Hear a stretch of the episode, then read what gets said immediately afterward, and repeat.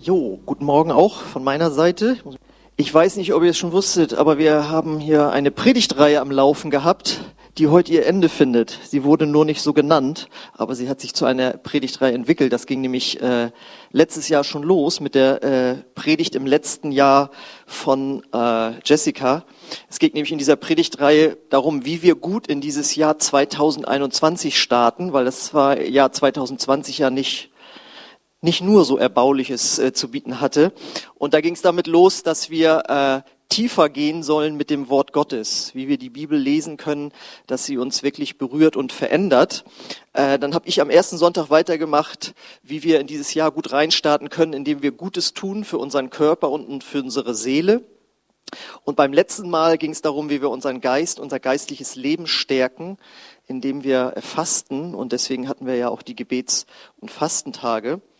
Und heute, äh, bevor dann eben nächste Woche Alex Landmann kommt, kommt jetzt der letzte Teil, also zu diesem Thema, wie wir gut in das Jahr 2021 starten und wie wir das geistlich besonders gut starten. Und äh, da soll es jetzt nochmal um das Thema äh, Gebet gehen. Deswegen heißt die Predigt auch Gebet als Lebensstil. Ähm, Gebet ist ja, sag ich mal, für Uneingeweihte äh, oft mit dem ja, Thema Langeweile oder irgendwie so Mönchtum oder so äh, verbunden. Und für Christen, die schon länger dabei sind, ist es manchmal mit dem Thema Stress und Druck verbunden. Und äh, das Schöne ist jetzt, ich kann zu allem etwas sagen zu der Langeweile, dem vermeintlichen Mönchstum oder auch äh, zu Stress und Druck. Und ähm, ich möchte mit euch hier nochmal rausfinden, warum Beten was Geniales ist und warum wir, wenn wir das regelmäßig betreiben, im Jahr 202, 2021, äh, dass das für unsere Leben also ein, eine Bereicherung einfach sein wird und uns so stärken wird. Und ähm, ich gebetet habe, wie ich dieses Thema, das wir ja nun nicht das erste Mal hören, nochmal neu aufbereiten kann, da hatte ich so von Gott den Eindruck, dass ich um drei Fragen äh, mich nochmal ähm, bemühen soll. Nämlich erstens, was passiert, wenn ich regelmäßig bete? Zweitens, was passiert oder was denkt Gott über mich, wenn ich bete? Und drittens, wie wende ich das für mich praktisch an, dass das ein dauerhafter Lebensstil wirklich wird? Und äh, um uns diesen Fragen gut zu nähern, ist es immer wichtig, wenn man das, dass man das Leben von Jesus betrachtet. Jesus ist ja in allem unser Vorbild, wenn es um das christliche Leben geht. Wir gucken uns an, wie Jesus das gemacht hat. Und wir sehen nämlich bei Jesus, dass er regelmäßig gebetet hat, das was in unseren Kreisen als stille Zeit äh, bezeichnet wird. Und da habe ich mal drei Bibelstellen äh, mitgebracht. Die findet ihr jetzt auf der nächsten Folie. Da steht einmal äh, im Lukas-Evangelium, Kapitel 5, Vers 16. Gut. Also, da lesen wir über ihn. Jesus aber zog sich immer wieder äh, in die Einsamkeit zurück, um zu beten. Lukas 6, Vers 12. Nicht lange danach stieg Jesus auf einen Berg, um zu beten. Er betete die ganze Nacht hindurch zu Gott. Markus 1,35. Und früh morgens, als es noch sehr dunkel war, stand er auf und ging hinaus und ging an einen einsamen Ort und betete dort. So, für mich, der ich jetzt über 20 Jahre Christ bin und bete, ist das total inspirierend, das zu lesen. Hab mir es immer so vorgestellt. Wie, wie sieht das wohl aus? Also, wie, was hat er da gemacht? Wie hat er sich da bewegt? Hat er da gesessen? Ist er die ganze Zeit gelaufen? Was hat er gemacht und so? Aber wie gesagt, wie ich am Anfang sagte, wenn man noch nicht so eingeweiht ins, ist ins christliche Leben, wenn man vielleicht noch kein Christ ist, dann äh, ist das eher, sag ich mal, ein Thema, ja, das vielleicht eher dann mit Langeweile assoziiert wird oder das machen langweilige Leute, komische Leute. Und da habe ich mich dran erinnert, ähm, als bevor ich Christ war oder als ich dann mich darauf zubewegte, äh, Christ zu werden, ähm, da war es so, dass mein Bruder, der ist ja vor mir Christ geworden, er war da 19 und ich eben 22. Und er hatte da ein Mädchen aus so einer Freikirche kennengelernt und das habe ich dann meinen Freunden erzählt. Und ich sagte, ja, du, der ist jetzt auch Christ geworden. Und, und mein Freund dann so, ähm, ja, ja, wegen dieser Betschwester da. Ne? Und ähm, ich habe mal so ein Foto mitgebracht, jetzt müssen wir wieder eine Zeile zurück machen, äh, oder zwei zurück, genau, wie man sich so langläufig Betschwestern vorstellt. Also da scheint irgendwie so ein Sketch oder so zu sein und haben sich vorgestellt, so sehen eben Betschwestern aus. Und das wurde dann so zum Running Gag, mein Bruder und seine Betschwester, ja. Das ist jetzt heute seine Frau. Und aus dieser Ehe sind auch drei Kinder hervorgegangen und die erste Tochter ist jetzt schon 19. Und äh, ich habe immer noch Kontakt zu den Freunden von früher, mit denen ich da auch in dieser Rockband gespielt habe. Und dann, ja, hier fröhliche Weihnachten so und wie geht's denn und so, ja. Und Fotos wurden dann hin und her geschickt. Und dann sagte ich, ja, äh, die Älteste ist jetzt Weihnachten nicht dabei, weil die ist nämlich in Amerika und wird dort zur Betschwester ausgebildet. Und das ist halt der Running Gag gewesen, der jetzt über 25 Jahre man sich noch dran erinnern konnte. Jetzt habe ich mal ein Bild von meiner Nichte mitgenommen auf dem nächsten Foto. So sehen Betschwestern heute aus. Äh, die sind da in Kalifornien und die hatten wohl schon alle Corona. Deswegen sitzen die da, sitzen da so. Sie ist die zweite von links und sie ist da jetzt auf einer äh, Bibelschule und wird sozusagen zur Betschwester eben ausgebildet. Daran musste ich denken, was Leute so assoziieren, assoziieren mit Gebet. Jetzt dürft ihr zumachen, mir wird kalt hier an den Beinen und so. Ähm, dann weiß ich auch noch, wie ich mein aller, allererstes Gebet gesprochen habe. Das war noch bevor ich dann bewusst Christ wurde. Äh, ihr könnt das jetzt hier nicht so gut sehen. Ich kann mich noch mal besser ins Licht stellen. Ich weiß nicht so. Also mein allererstes Gebet, da lag ich in meinem Bett und habe mein Gesicht so verzogen. Und dann so. Also Gott, wenn es dich gibt, dann hilf dem mal. Da hatte jemand ein Problem gehabt. So, es war so gequält. Ich kam mir so blöd vor, weil ich, wenn du nie gebetet hast und du, du nicht glaubst, dass es einen Gott gibt und auf einmal sollst du, hörst du, dass Beten helfen soll und so, ne? Und ein paar Tage später spreche ich mit demjenigen und der sagt, ja, das Problem hat sich gelöst. Und dann saß ich da so, ja, da habe ich ja für gebetet. Hat das jetzt was gebracht? Ist da jetzt ein Gott, der das gehört hat? Dann bin ich dann ja irgendwann äh, Christ geworden und habe ganz viele Bücher gelesen und äh, dann las ich von einem Pastor aus Korea, der betete immer so ein, zwei, drei Stunden am Tag. Und das erzählte ich Leuten aus meiner Verwandtschaft, ja, der betet so und so lange. Und eine Verwandte meinte, also sehr bescheuert sowas. Und der andere Verwandte meinte dann, na ja, wenn es ihn beruhigt. so, ne? Ähm, und dann las ich ein Buch, wo drin stand so, also das wäre schon hilfreich, wenn man als Christ jeden Tag eine Stunde beten würde. Ich so, eine Stunde beten? Das, das, wie soll das denn bitte gehen?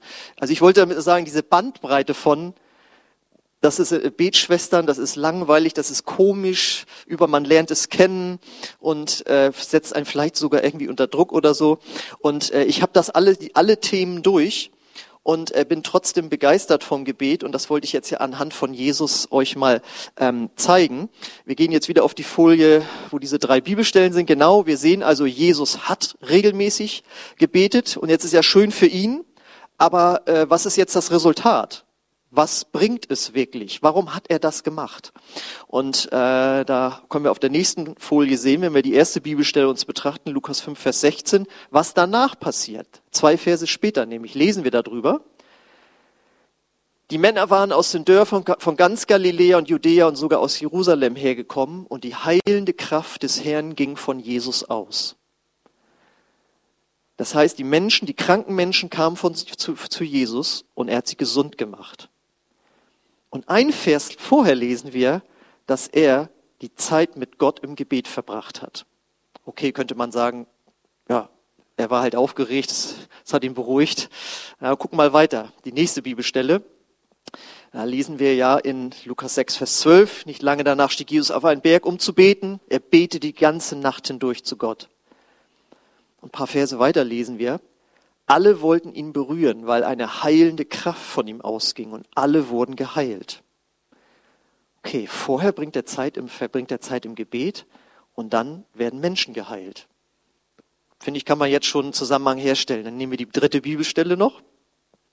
Markus 1,35 und früh morgens, als es noch sehr dunkel war, stand er auf und ging hinaus und ging fort an einen einsamen Ort und betete dort. Und wieder ein paar Verse weiter lesen wir. Und so zog er durch das ganze Gebiet von, Gebiet von Galiläa, predigte in den Synagogen und trieb bei vielen Menschen Dämonen aus.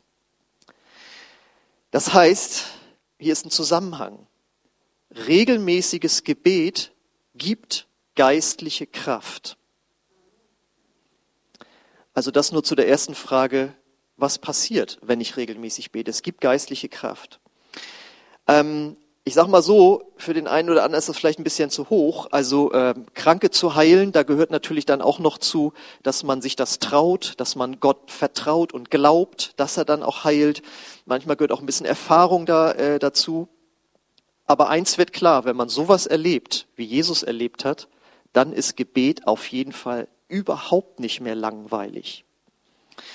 Okay, jetzt sagst du, das ist mir vielleicht noch zu weit weg. Aber eins ist auch klar, wer Zeit mit Gott im Gebet äh, verbringt, bekommt nicht nur Kraft so für übernatürliche Dinge, sondern es gibt auch Kraft für den Alltag. Ja, für deinen Beruf, für deine Schule, wenn du mit Sorgen, mit Ängsten, mit Stress zu tun hast. Und äh, ich meine jetzt in dieser Corona-Zeit ist ja nun mal ein Stress auf unserem ganzen Land. Und man fragt sich, wie lang, wann wird, nimmt das endlich ein Ende? Kommt jetzt noch ein krasserer Lockdown? Was wird vielleicht aus meinem Beruf? Was wird aus den Finanzen unseres Landes, wie auch immer, ja? Und wenn du regelmäßig Zeit mit Gott verbringst, wird Kraft zu dir kommen, um Sorgen, Ängste und Stress oder auch die Alltagssorgen, die wir auch vor Corona schon hatten, weil du die bei Gott abgeben kannst. Und das ist so eine Kraftquelle fürs Leben. Regelmäßiges Gebet gibt Kraft für den Umgang mit Menschen, Frust auszuhalten und auch Vergebung Menschen auszusprechen, dort, wo einem nicht dazu Mute ist, ja. Und ähm, jeder, der mit Menschen zu tun hat, sagen wir mal jetzt in der Familie, im Beruf oder auch als Leiter in einer Organisation oder ich auch als Pastor, ja, also man hat so viel mit Frust irgendwie zu tun oder ähm, ja, ihr wisst ja, Manchmal denkt man, man ist der einzige vernünftige oder normale Mensch auf der Welt und alle anderen sind irgendwie komisch, ja. Und äh, wenn du betest, holt Gott dich wieder auf den Teppich zurück und sagt, nee, du liegst auch daneben, vergib den anderen so, wie ich dir vergeben habe, ja, und gib doch dein Frust über die anderen bei mir ab. Und ich sag mal jetzt scherzhaft so, Gott könnte auch noch erweitern und sagen, denn zur gleichen Zeit betet jemand anders gerade, weil er Frust hat auf dich. und gib das bei mir ab. Ja? Also das ist das, was regelmäßiges Gebet ist. Reinigt deine Seele, weil du mit Gott in Kontakt bist. Du bekommst positive neue Gedanken. Das ist meine Erfahrung jetzt in über 20 Jahren. Man kann morgens ja schon mit negativen Gedanken aufstehen, aber wenn du dann irgendwann nach Essen, Frühstück, sonst was, äh, irgend oder wann irgend zu Gott kommst und dich auf Gott ausrichtest, kommen positive Gedanken in dein Herz. Und das wiederum führt zu Freude. Wir haben das jetzt ja von Jessica gehört, wenn man sich noch mehr Zeit nimmt in so einem Gebetsraum oder durch Fasten, wie auch immer, es kommt Freude in dein Herz. Und ich mache das jetzt schon seit über 20 Jahren so, dass ich den Tag damit beginne, dass ich eine Zeit lang im Gebet Gott einfach nur danke. Und nicht für das nur, was gestern gut lief, weil wenn gestern vieles schief lief, fällt mir eventuell dann ja nichts ein, sondern ich bete Danke für alles. Ich fange manchmal bei meiner Kindheit an, bei meiner Grundschule, äh, ja weißt du, ja, wo, wer mir alles Gutes getan hat. Und wenn du das ein, zwei, drei Minuten gemacht hast und Gott dankst für die guten Dinge deines Lebens, du kommst gut drauf, du bekommst neue gute Gedanken, die vorher nicht da waren. Und natürlich, und das ist natürlich äh, der Knaller am Gebet, wenn du Gott um Dinge bittest, dann tut er auch Dinge. Das heißt, du erlebst Gebetserhörung. Jesus hat so oft versprochen, dass er unsere Gebete erhören will. Ja, das sind ja so viele Gleichnisse.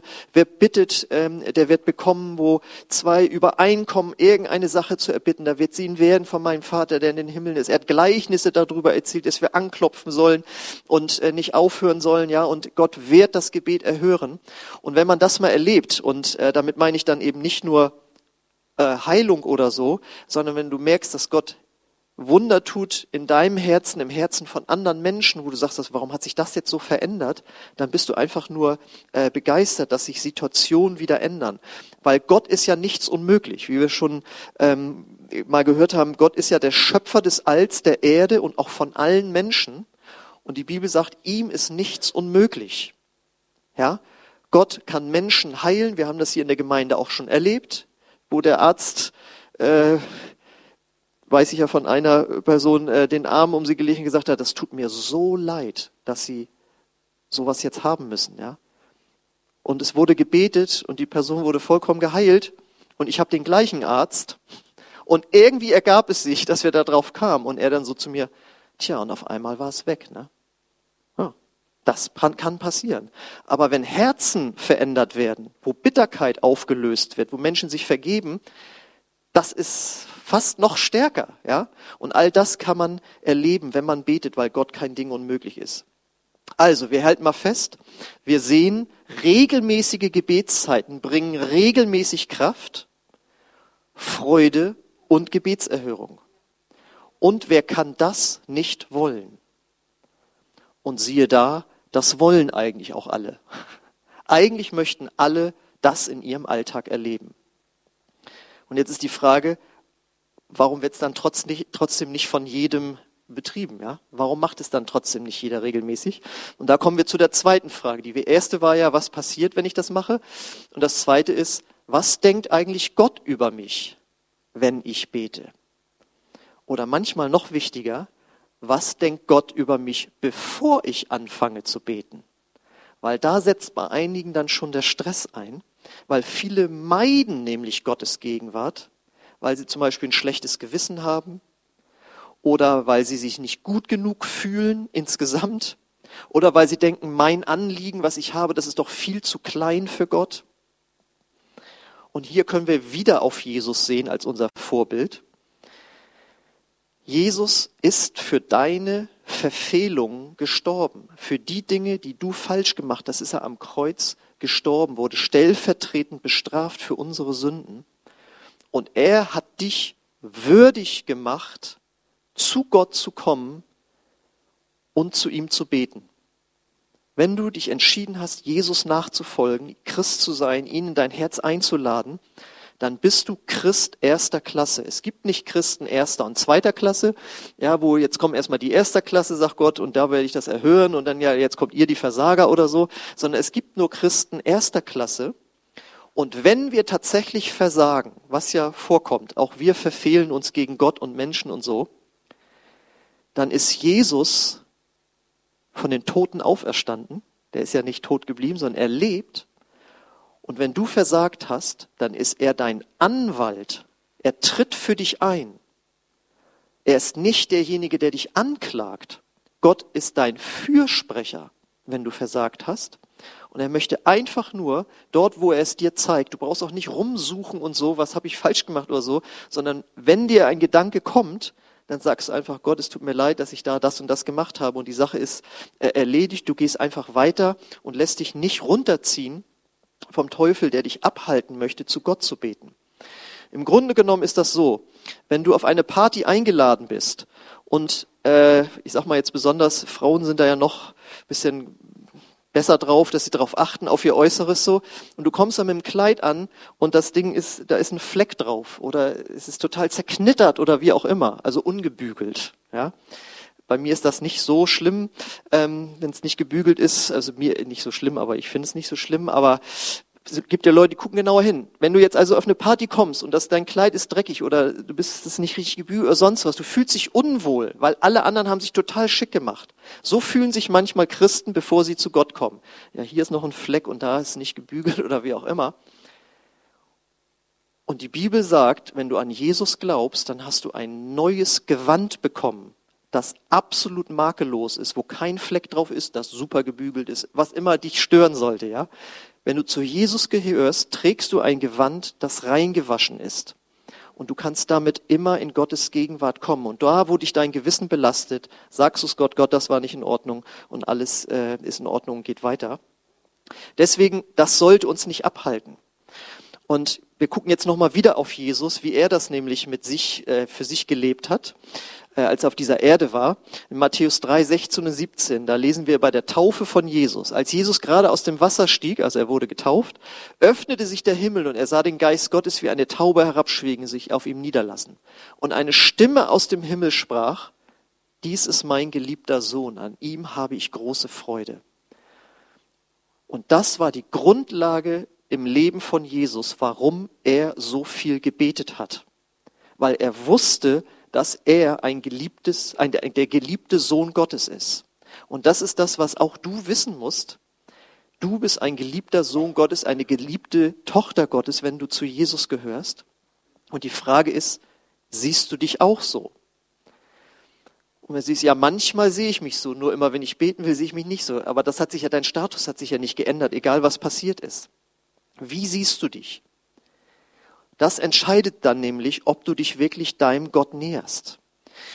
Und deswegen lass das die Grundlage deines Gebet, Gebetslebens sein, wie bei Jesus, zu wissen, du bist von Gott geliebt. Und wenn du noch nicht zu Jesus gehörst, noch kein Christ bist, dann bist du auch von Gott geliebt aber du hast noch nicht die Privilegien, die ein Kind Gottes genießen kann. Deswegen ist es das Entscheidende, dass man Ja sagt zu Jesus, Vergebung seiner Sünden bekommt und Christ wird. Und wirst du ein Kind äh, Gottes und du hast Zutritt zum Thron und Gott freut sich darauf, dass du kommst. Das müssen wir immer im Hinterkopf haben. Gott freut sich darauf, wenn du kommst. Und wenn du nicht kommst, da fehlt jemand. Ja? Und du musst einfach wissen, Gott sehnt sich mehr danach, Zeit mit dir zu verbringen, als du. Aber daran arbeiten wir jetzt, dass wir da alle uns drauf freuen. Und nimm das einfach mal an. Gott sehnt sich danach, dass, er, dass du Zeit mit ihm verbringst, weil du sein Kind bist und er dich liebt. So, und wenn wir jetzt also diese beiden Fragen jetzt schon für uns positiv beantworten konnten oder, oder merken ja, beten bringt was, und Gott freut sich darauf, wenn ich zu ihm komme. Und es soll nichts zwischen mir und ihm stehen. Ich soll einfach zu ihm kommen. Dann kommt ja die dritte Frage, wie wende ich das jetzt für mich so praktisch an, dass ich das auch dann, diese Segnung sozusagen regelmäßig erlebe? Und natürlich gucken wir auch da wieder, was Jesus dazu sagt. Das ist jetzt die letzte Bibelstelle. Da sagt Jesus nämlich im Vater unser, oder vor dem Vater unser, wenn du betest, geh an einen Ort, wo du allein bist. Schließ die Tür hinter dir und bete in der Stille zu deinem Vater dann wird dein Vater, der alle Geheimnisse kennt, äh, dich belohnen. Und das ist wunderbar, hier sind Frage 1 und 2 schon mit drin. Äh, es bringt was zu beten, wir werden nämlich belohnt und äh, Gott freut sich, weil er nämlich unser Vater ist. Und jetzt geht's aber darum, wie können wir das jetzt so anwenden? Und Jesus hat das im Grunde genommen hier beschrieben.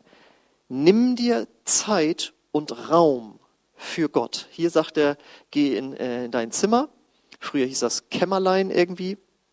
Geh an einen Ort, wo du allein bist. Das muss nicht drinnen sein, das kann auch draußen sein. Es geht einfach nur darum, dass du alleine bist mit Gott. Aber du brauchst eine Entscheidung. Ähm, es muss eine Gewohnheit daraus werden, dass du dir diese Zeit nimmst und in diesen Raum oder wo auch immer hingehst. Weil das Problem ist, unser Körper, unser alter Mensch, unser Fleisch, wie die Bibel sagt, will nicht beten. Daher kommt ja auch der, der Satz, der Geist ist willig, das Fleisch ist schwach. Ja? Wir haben jetzt alle die beiden ersten Punkte gehört, sagen, ja, beten ist, bringt was, das ist gut, das will ich machen. Aber wenn wir dann morgens aufstehen, also wir haben ja schon keine Lust zum Aufstehen, aber ja, ähm, dann noch jetzt Zeit und dann ist man schon zu spät und dann ist der Tag so stressig und dann ist man, kommt man von der Arbeit, von der Schule, dann ist man müde, dann will man nicht, dann abends essen, dann noch Film gucken, sonst was und dann ist abends zehn, elf und dann ist man müde und so weiter. Und ja, morgen will ich dann wieder. Wir müssen eine Entscheidung treffen, dass wir uns regelmäßig Zeit nehmen für Gott. Und jeder kann da ja rausfinden, was sein Rhythmus da irgendwie ist. Aber wenn du nicht in einen Rhythmus reinkommst, sondern das immer nur nach sozusagen Lust und Laune machst, wirst du meistens keine Lust und Laune haben. Das ist zumindest meine Erfahrung. Deswegen, da muss eine Regelmäßigkeit äh, rein und da habe ich auch länger für gebraucht, um da hinzukommen. Aber es ist möglich, weil es ist ja, du merkst es ja auch, äh, wenn du sagst, ich möchte mehr Sport treiben oder mehr lesen oder andere Dinge machen. Am Anfang brauchst du eine gewisse Überwindung, da eine Gewohnheit reinzubringen. Aber wenn du die drin hast, dann hast du es in dein Leben integriert und dann machst du es, auch wenn du mal keine Lust hast. Weil das darf uns nicht abhalten. Bloß weil wir mal keine Lust haben, heißt das nicht, dass wir ungeistlich sind oder so. Also wenn du wüsstest, wie oft ich schon keine Lust hatte, äh, würdest du sagen, ach, und du bist Pastor geworden? Ja. Also, ähm, weil wenn ich dann im Gebet bin, dann ist ja wieder alles gut. Aber vorher sind diese Widerstände da. Es hat mich so gesegnet, wie ich, als ich junger Christ war, ein Pastor mal sagte, kennst du auch diese Wellen von Unlust, die da in dir aufkommen? Ach so, der hat das auch. Also ist ganz normal, wir brauchen eine Entscheidung, dass wir das wollen und tun. Und dann brauchst du, wenn du dich dafür entschieden hast, einen Plan, sag ich mal, was du in dieser Zeit machst. Weil wenn du nicht einen ungefähren Plan hast, wie du diese Zeit mit Gott verbringst, dann wirst du immer von allem abgelenkt werden. Und wenn es nicht von draußen irgendwie was ist in deinem Herzen, da kommen so viele andere Gedanken und dann bist du nach fünf Minuten am Ende und sagst, äh, ich weiß jetzt gar nicht mehr, was ich noch sagen soll. Deswegen, der Plan könnte darin bestehen, dass man sich am Vater unser äh, orientiert. Ihr wisst, mein Vater, der du bist in den Himmeln. Und da kannst du Gott danken, loben, preisen, dass er dein Vater ist, was er dir alles Gutes getan hat. Du machst ein Lobpreislied an und preist einfach Gott.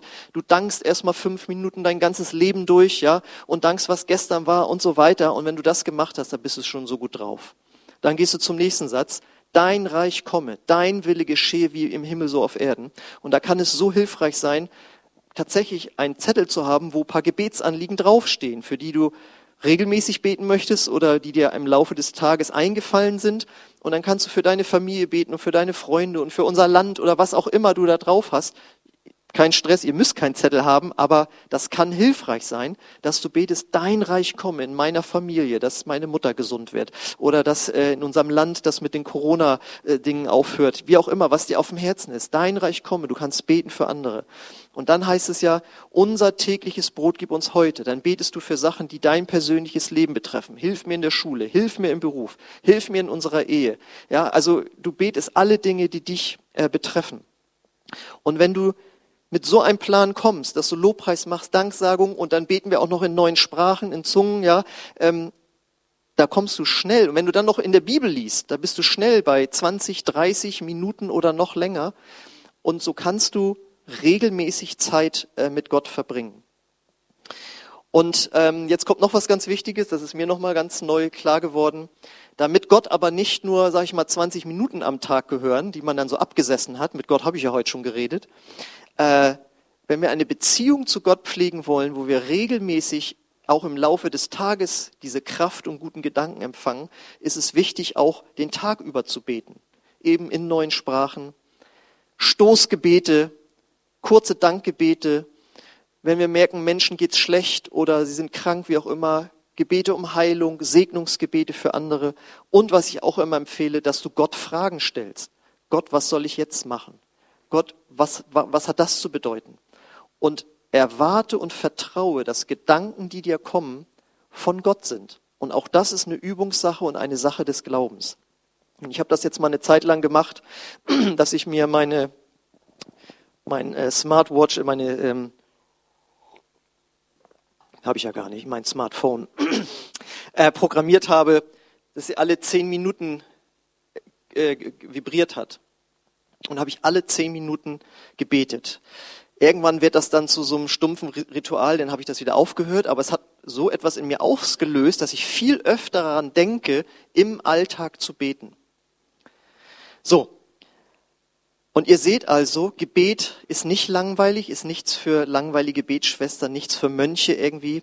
Äh, das ist was für jeden Menschen, denn jeder Mensch braucht Gott, jeder Mensch braucht Hilfe, auch manchmal, äh, nicht nur manchmal, sondern sehr oft im Leben. Wir brauchen einfach Gott. Und äh, Gebet ist etwas, was uns mit Gott in Verbindung bringt. Und wenn du das regelmäßig in deinem Leben hast, dann wirst du diese Kraft und Segnung erleben. Das Lobpreisteam kann schon mal auf die Bühne kommen.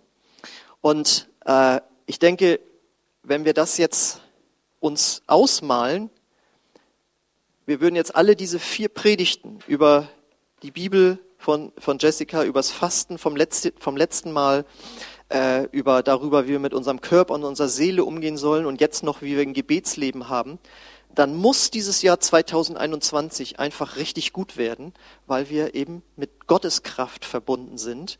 Und dann kann sonst noch was an Corona-Maßnahmen kommen oder sonst was in deinem Leben ganz persönlich passieren. Du bist gut gerüstet, Dinge in deiner Seele abzufangen, die dich sonst total runterziehen würden. Und deswegen möchte ich gerne jetzt für euch beten und euch einladen, einfach mal euer persönliches Leben da zu reflektieren. Wie war dein Gebetsleben in 2020? Was könntest du dir für 2021 vornehmen? Eine Entscheidung wäre zum Beispiel zu sagen, ich will es schaffen, fünfmal pro Woche, äh, fünf Tage die Woche mir Zeit für Gott zu nehmen. Das wäre schon mal super. Noch mehr natürlich, ja. Ich will mindestens zehn Minuten beten oder 20, wie auch immer, oder zehn Minuten drauflegen, wie auch immer. Wo kannst du äh, einen Schritt gehen, der dich dahin bringt, wo du hin möchtest mit Gott, dass seine geistliche Kraft durch dein Leben fließt? Und natürlich möchte ich dich auch fragen, kennst du Gott als Vater im Himmel schon? Dann wäre das für dich der erste Schritt, um mit Gott zu connecten, wie man jetzt heutzutage sagt, ja, um mit Gott eine Beziehung aufzubauen. Oder warst du schon mal an Gott dran und bist von ihm weggegangen? Dann ist heute auch die Möglichkeit, dass du zu Gott zurückkommst. Und ich möchte gerne für euch beten. Wenn ihr möchtet, könnt ihr gerne aufstehen. Und auch wenn du möchtest, kannst du gerne deine Augen schließen. Ich lade dich ein, wenn du möchtest, auch, dass du deine Hände öffnest als äußeres Zeichen innerlich zu empfangen. Und möchte ich einfach dich segnen dafür, dass du deinen Schritt mit Gott gehst für dieses Jahr 2021 und du einfach geistlich stark wirst. Und Vater im Himmel, ich danke dir jetzt für jeden, der hier ist und du siehst, wo jeder steht. Und ich bete, dass du jetzt einfach jedem den nächsten Schritt zeigst besonders was das Thema Gebet angeht, diesen Kontakt mit dir zu haben. Komm, Heiliger Geist, und zeig uns, wo wir stehen und wo du uns vielleicht herausfordern möchtest, wo du uns ermutigen möchtest.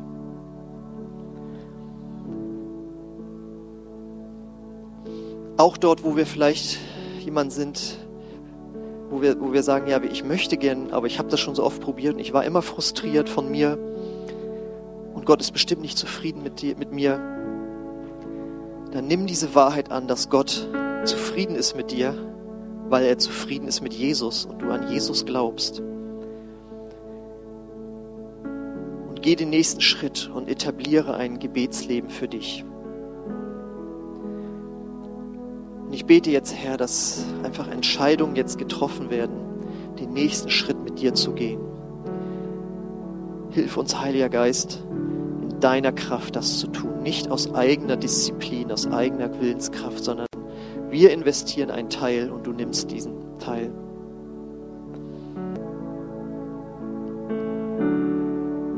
Ich möchte dich äh, fragen, wenn du heute Morgen hier bist oder jetzt am Livestream zuguckst und du noch nicht Gott als Vater kennst, dann lade ich dich ein, dass du eine Entscheidung triffst, überhaupt erstmal in diese Gottesbeziehung einzutreten dass du anfängst, Jesus nachzufolgen. Jeder Mensch ist nur ein Gebet von Gott entfernt. Und dieses Gebet kann eben lauten, Jesus, komm in mein Herz, ich will dir nachfolgen. Ja, wenn du so ein einfaches Gebet mitsprichst, auch wenn du dieses Video erst Wochen später siehst, Gott ist da und wartet einfach nur auf dich, in dein Herz zu kommen und dein Leben neu zu machen, dir deine Schuld zu vergeben. Wenn du bereit bist, ihm mit deinem ganzen Leben nachzufolgen.